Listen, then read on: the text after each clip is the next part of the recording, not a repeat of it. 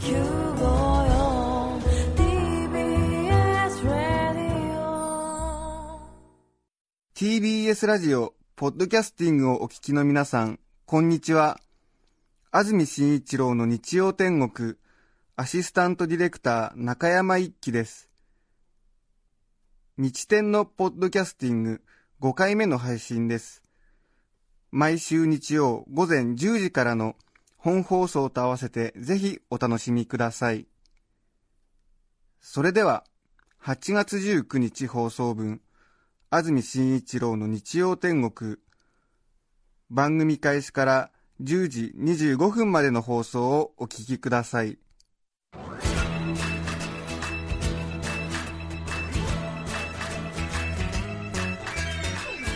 安住紳一郎の日曜天国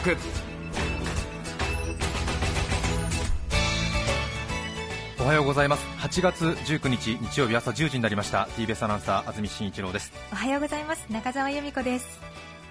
さて今日の天気なんですけれどもずーっとね暑い日が続いていましたのでそして昨日東京涼しかったですからね。ね昨日27度ですか。えほっとしました、えーなんか。東京では18日ぶりに真夏日から解放された1日ということだったんですが果たして今日の天気はというところなんですがなんと残念なことに予想最高気温は東京で33度と出ていますね。はい。うーん。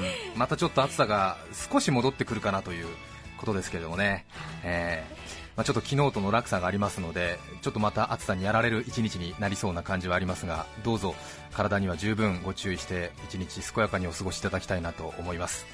現在赤坂の気温は29.5度ということで30度にもう間もなく到達するというところですけどね、ねえ。ーでも湿度が63%ですから、まあ、若干風がね気持ちいいかなっていう感じは朝ありましたえそうねですね。うん。うんうん。昨日の夜なんかは本当に外歩いててね秋かなと思うぐらい、ねえ。えーそんなに気温は大してね、まあ、5度、6度しか変わってないんでしょうけれど随分過ごしやすいなと思いましたが。本当に楽でした。そして埼玉熊谷にお住まいの方さらに悲しいニュースがございます。今日は熊谷36度ということで昨日より10度高いそうですね。やはり暑いところですね、はい。えーまあ、でもあの40.9度ですか。すね。あれに比べるとねうん。随分低いなということですが午後は広い範囲でにわか雨や雷の可能性もあるということです。明日にかけて変わりやすい天気が続くということでお出かけの方はご注意いただきたいと思います。本当にね暑かったですもんね。えええ。え私ももうずっとぐたーっとしてましたね。本当にね、ええ。夜になれば涼しくなるかと思っても、うん。夜もまだぬめっとはい。まとわりつく感じで、うん。でちょっとあの最近太り気味なものですから、ええ。こう甘いものとかはなるべく取らないようにしてたんですけどもはい。さすがに金曜日ぐらいにですねもういいやっていう感じになりましてですね、はい。アイスキャンディーを6つぐらい食べたんですよ一気に。ま たそしたらええ。上顎が荒れちゃってあのキャンディーをこう何かけら分か取って口の中で溶かそうとしてでぐーって圧縮するじゃないですか。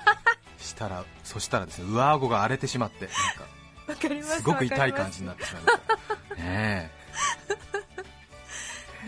はい、皆さんどんな先週1週間だったでしょうか。本当ね暑さの一言に尽きるという感じですけれどもね。ねえ。え本当にどうぞ体だけは注意していただきたいと思います。先週の水曜日休みでずっと家にいたんですけれどあそうでしたか。ええ。であのまたちょっと高校野球ね好きなものでずっと家にいてまた1日4試合見ちゃうというですね、えー贅沢な休日の過ごし方をしたんですけれども、えー今年はねちょっと特待生問題とかありね。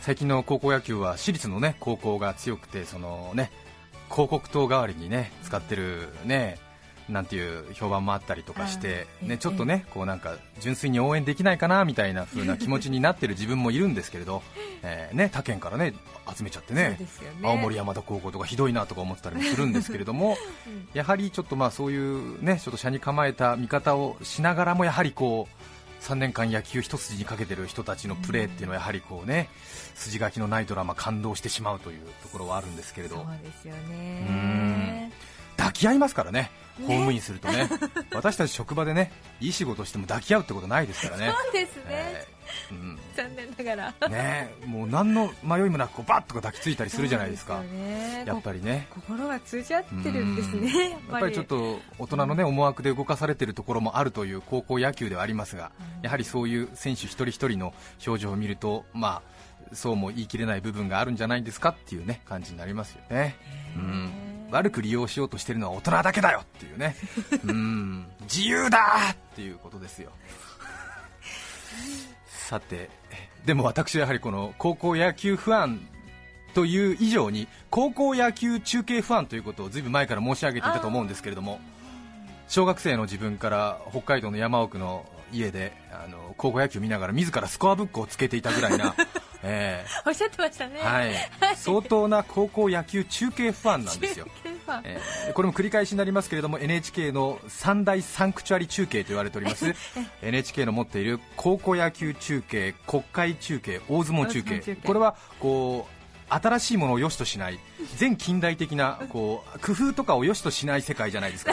ど。アンタッチャブルなね、はいえー古き良きテレビ中継のスタイルが残っているという、うんそういうところにこうテレビマン、放送マンとしてもこうぐっと心惹かれるものがあるんですけれども、えー。昨日寝てないもんでちょっと弁舌が爽やかでございますが 申し訳ございません。ハイピッチで、えええええそれで、あのー昨年も申し上げましたけれどもプロ野球中継と高校野球中継で決定的に違うところは何かという質問をしたと思うんですが中澤さん、覚えていらっしゃいますか？えっとえっと何でしたっけ？毎年言わんとダメなのかい？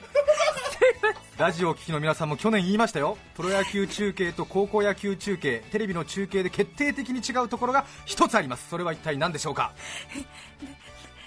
悪く言わない悪く言わない、確かにそうなんです、解説者、アナウンサーは、えーせ選手自身を責めたりはしません、えー非常に微妙な言い回しで、はい、ちょっとボールが甘かったような気もしますけども、これは打ったバッターを褒めるべきでしょうというふうにね、うまくフォローを転換しますけれども、はいはい。まあ、そういう傾向がある中継スタイルの中で、見ていて決定的に一つ違うのはですね、高校野球中継はエラーをした選手のプレーのリプレイ、スロープレーを出さないというね。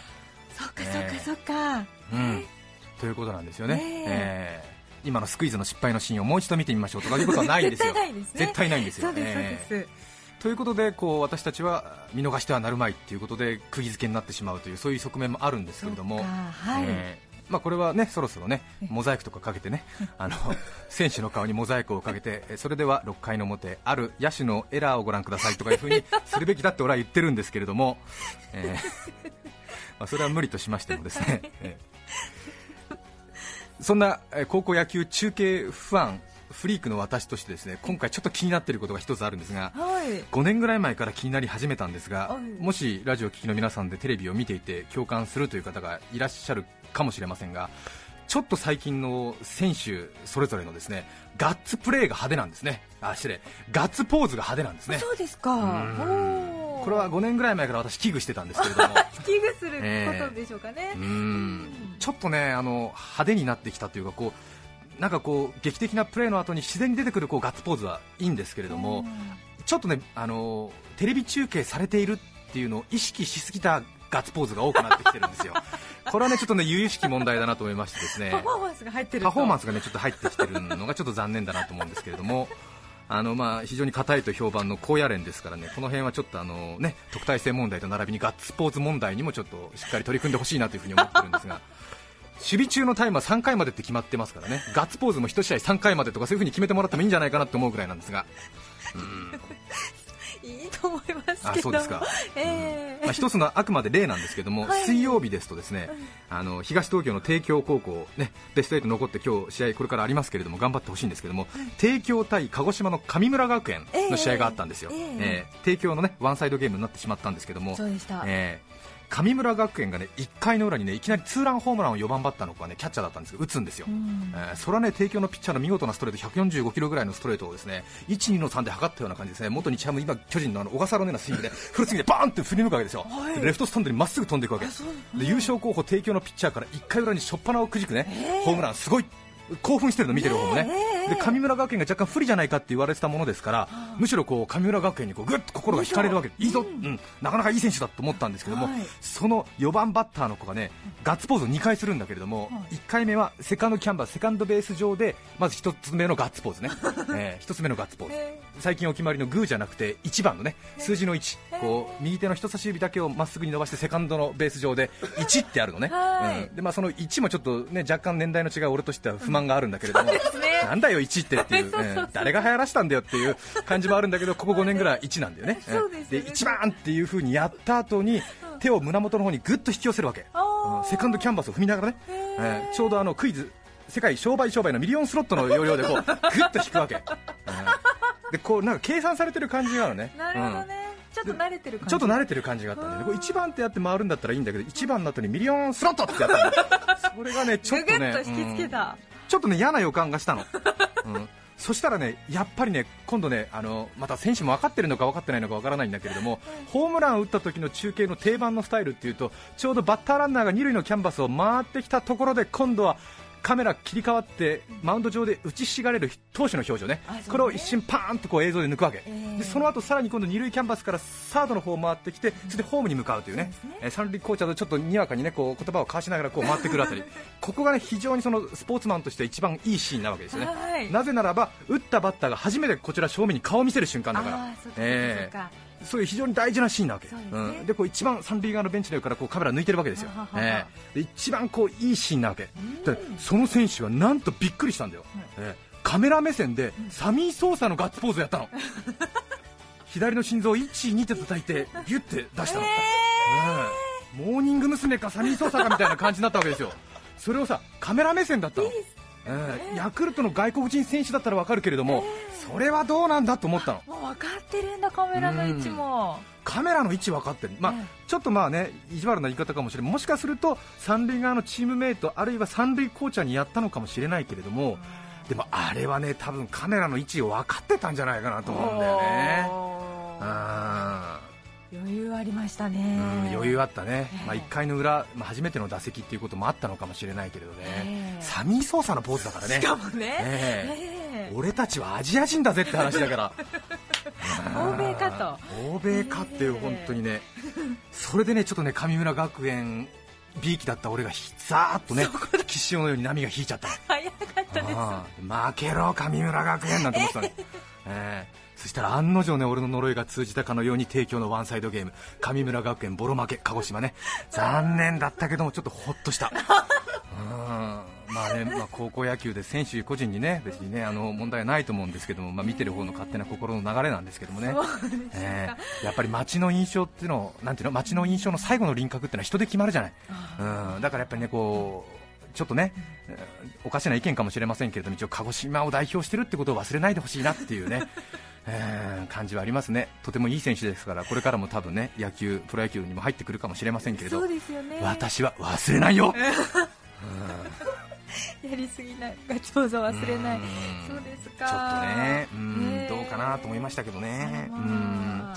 なんかやっぱこう弓道の試合こう和球？弓？ええ。とか合気道の試合とかでやっぱりガッツポーズが派手だとちょっとね日本人としてはちょっとなんか馴染みにくいところがあるじゃないですか。すね。抑えた美というか、えーでしょ、でこう試合開始の時とかは礼儀で礼とかさグラウンド去る時にはさこうなんかグラウンドに礼みたいなことやってさちょっと日本人のね美徳みたいのを出しときつつそういうところでは裏腹なことされると見てる方としては戸惑う、うん、戸惑う、うん、貫いてほしいわけですね。貫いてほしいですね。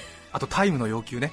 ああの左手のこの手のひらにこう右手をね直角に刺してこうアルファベットの T T の字をねええあの文字ってこう審判にこう T って出すんだけれども、あの自分の都合でね試合を止めようとしてるんだからなんかこう偉そうにこうティッティッティッティってやる人いるんですよ、こうタイムタイムタイムタイムタイムって、ええ。はい喫茶店でウェイター呼んでるんじゃないんだからさこうさ ちゃんと止めてタイムお願いしますって言うべきだと思うんだよね、俺はね。と思うの、うん。小刻みにイライライラっとこうそう TTT ってやっちゃダメ、ダメ、うん。いなんかこうやるとさなんか、はいはいはいはいはいみたいな。返事を何回もしてるみたいな生半可な印象を与えるじゃない？あれはこう止めてほしいよね。T タイムお願いします。って言った方がいいんじゃないかなと思うんですけどね。まあでも謙虚な姿勢でね、そうですよね。まあ、高校野球は主役は高校生ですから別に見てる方がねそういうなんか道徳感とか爽やかさを求めるのは間違いかと思いますけれどもうん。でももう高校野球はやっぱりね、えーさらに後輩の皆さんとかあるいは大人の皆さんが何かこうねやっぱり一生懸命やってる高校生の姿を見てこうなんか律する感じのところがあるプログラムなわけですから。あそうですね、ん。原点に帰ろうというかね、選手先生とかでも言ってるでしょなんか、うん。うん我々の元気あるプレーでみたいななんか。うんうん。そうですよね、うん。で先制してるわけだから。そうだそうだ。やっぱ約束は守ってもらわなくちゃ困るよっていうことだよね。うん。そうかそうか、まあ、ああ間違った意見だとは分かってるけれども 高校野球は全国民が見る道徳番組。道徳番組なのか。と思ってるわけよ。NHK も3チャンネルで中継するでしょ、ええ。教育テレビなんであれは。そうだったんですね、ちなみに安住さんの理想とするガッツポーズっていうのはどんな感じなんですか、ガッツポーズ、うん。ガッツポーズはねやっぱりねあのホームランの時とかはねしちゃいけないと思う、うん。あしない、うん、うん。科目にこう回っていくのがすごくいいなと思いますけどね、うん、それは誰だって誉れな感じは伝わってくるわけですから、はははは。ええ。で目線表情で分かりますよ。お顔の表情で、えへちょっとしゅあの、ね、こうタッチプレーとかでこう出ちゃうのは仕方ないなと思いますけどもね、うん守備のタイムは3回攻撃のガッツポーズは3回。これ徹底してほしいね、マックス3回まで まあ、そんなことを水曜日にね家にいながらお前はどれだけ真面目な生活立派な生活を送ってるんじゃと言われるとねとても太刀打ちできませんけれども そんなような感じがしました。そうでしたか、うん。サミー・ソーサのガッツポーズはいかんよっていうことを言いたかったなと思って せっかくのいいイメージが壊れるよっていうことをちょっと言いたかったなと思うんですけどもね。ね個人的なねう意見んですけども。全く個人的な意見で本当に反論たくさんあると思いますけれどもえー私は言えたことがえー言いたいことが言えてとてもすっきりしています俺がガッツポーズ。で言いたいこと言った。でかいですよ今のガッツポーズ。2回したよ2回。日曜天国始めて2年経つんですけども私も実は偉そうなことを言っときながらラジオ番組を担当するのが実は初めてでして最近ことにラジオを聞くようになりましてはい。今回も高校野球をいつもテレビで見ていましたがラジオで聞いてみたらどうなるのかなと思ってラジオを少し聞いてみたんですがライバル局になるんですけれども、うん。NHK の第一放送を聞いてみたんですがはい。今高校野球に回そうと思っても今日は試合開始が11時ですからやってませんよ、えーゆっくり聞いてくださいね、えー。これ NHK のねラジオの高校野球の中継も面白いこの高校野球中継フリークの私としてはまた新た新たな1ページを加えた、あそうでしたか、えーラジオの中継もねやっぱり面白い。何が面白いってはっきり言うけど、実況が下手、うん、これはラジオをお聞きの皆さんだったら分かってると思います。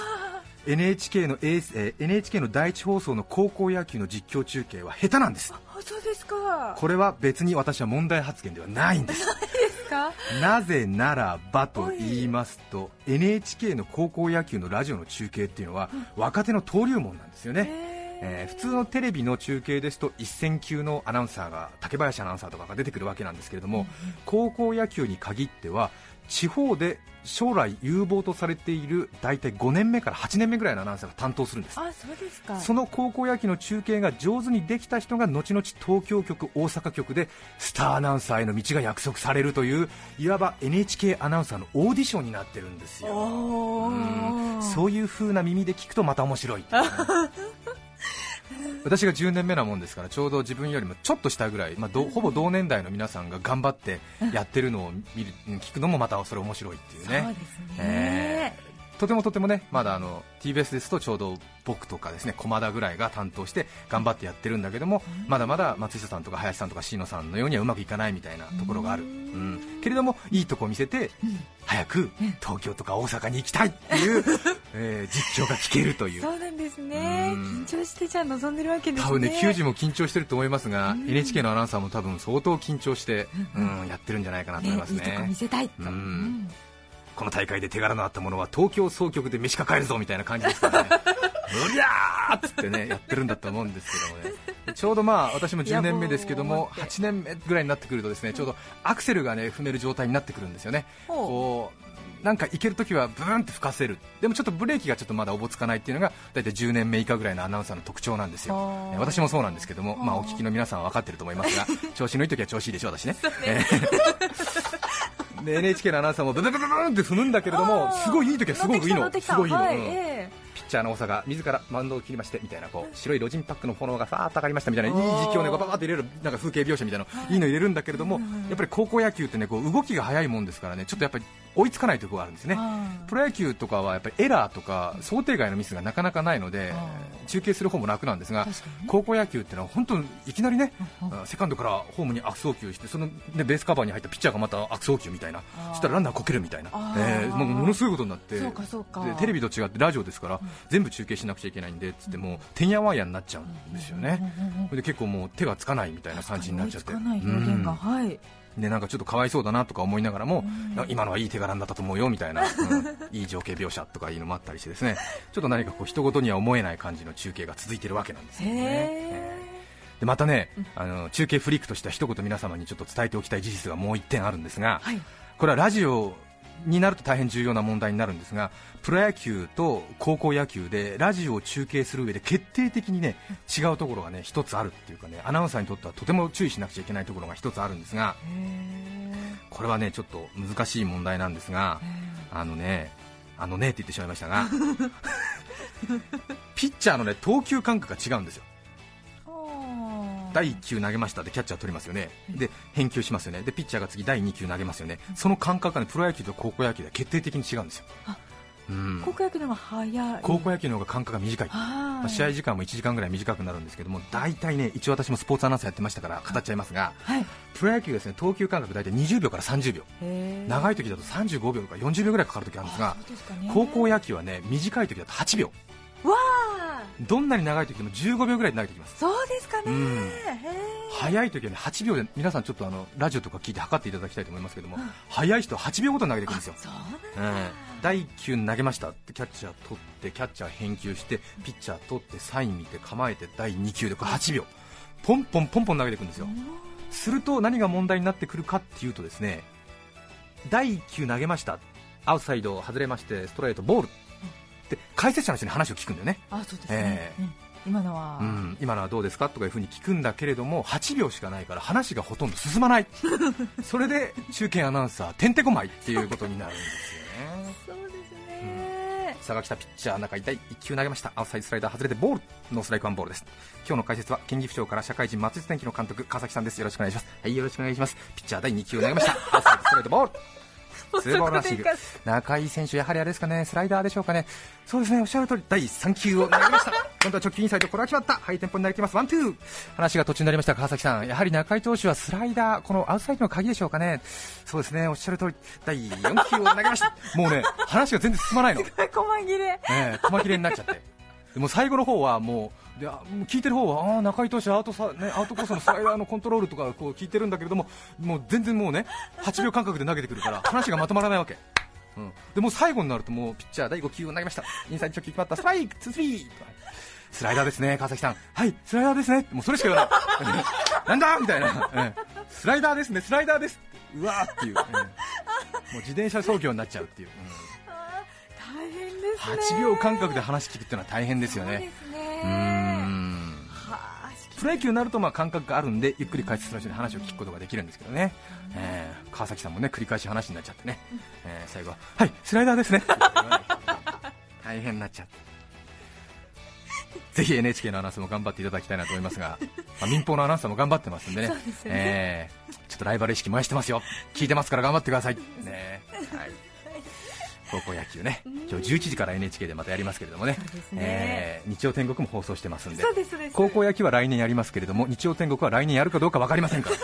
そうね。えー同じ夏にかける思いということでぜひこちらにダイヤルを合わせたままにしていただきたいなと思います。思います。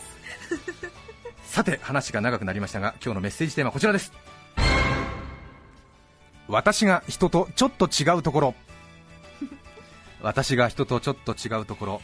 ねえ。ね私もねこうね 調子のいい時は非常にアクセル踏めるんですけれども、えーブレーキを踏むのが苦手というところありますが吉川市の農業自由人ひろしんさん62歳男性の方からいただきました。ありがとうございます。私が人とちょっと違うところは大のもやし嫌いです。もやしの入った容器を見ているだけで気持ち悪くなりすぐに泣けます。何か都合の悪い時はもやしの入った容器をじっと見ることを思うと気持ちが悪くなるのと涙が出てきて泣くことができます。すごいですねどうしてそんなことになるんでしょうね。もやしの入った容器を見ているだけで気持ち悪くなる。そしてすぐに泣けるっていう。気持ち悪くなるのは分かりますけどもどうして泣くことができるんでしょうね。ねお母さんが台所でねあのもやしのひげを取るためにちょっとね丸いボールかなんかに入れてるのを見るとそれだけで泣けるということですが。癖のないね野菜ですけど。小平市の単身赴任中さん男性の方からいただきました。ありがとうございます私が人とちょっと違うところは自転車で居眠り運転をしたことがあります。自転車で居眠りをすると足が止まってしまうので倒れてしまいます。コリオリの力がなくなってしまうんです。そうですね。感性ですか、えーハンドルで胸をしこたま打って右乳首の下に3つ目の乳首ができてしまいました。丸1年経っても消えません。ちなみにつむじも3つあります。自転車で居眠り運転危ないですね。危ないですねそうか自転車で居眠り運転をすると足が止まってしまうので倒れてしまうんですね。当たり前のことですけれども初めて知りました。私もありがとうございます。皆さんからのメッセージをお待ちしています。番組にメッセージを送ってくださった方の中から抽選で5名の方に日天オリジナルノートをプレゼントしています。えー今日のテーマは私が人とちょっと違うところ。皆さんからのメッセージお待ちしています。それでは今日の1曲目お聴きください。8月19日放送分、安住紳一郎の日曜天国、10時25分までをお聞きいただきました。著作権の問題上、リクエスト曲は配信することができませんので、今日はこの辺で失礼します。安住紳一郎の日曜天国。連日暑さが続く日本列島。皆さん本当にお疲れ様ご苦労様。この猛暑は一体何なんだ？何サマーだ TBS ラジオ954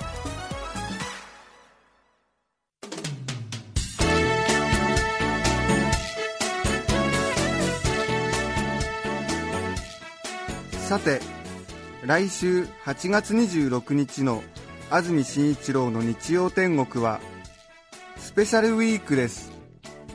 プレゼントは2週間で100名様に。メッセージテーマは、家族の恥ずかしい話。ゲストは、口笛奏者の脇山紀美子さんをお迎えします。では、日曜10時、ダイヤルは TBS ラジオ954で。ではまた来週。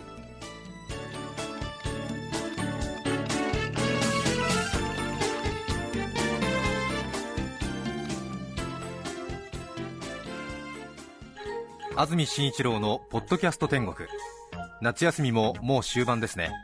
あなたは海に向かいますか？山に向かいますか？パソコンに向かいますか？私はとりあえずマイクに向かっています。TBS ラジオ954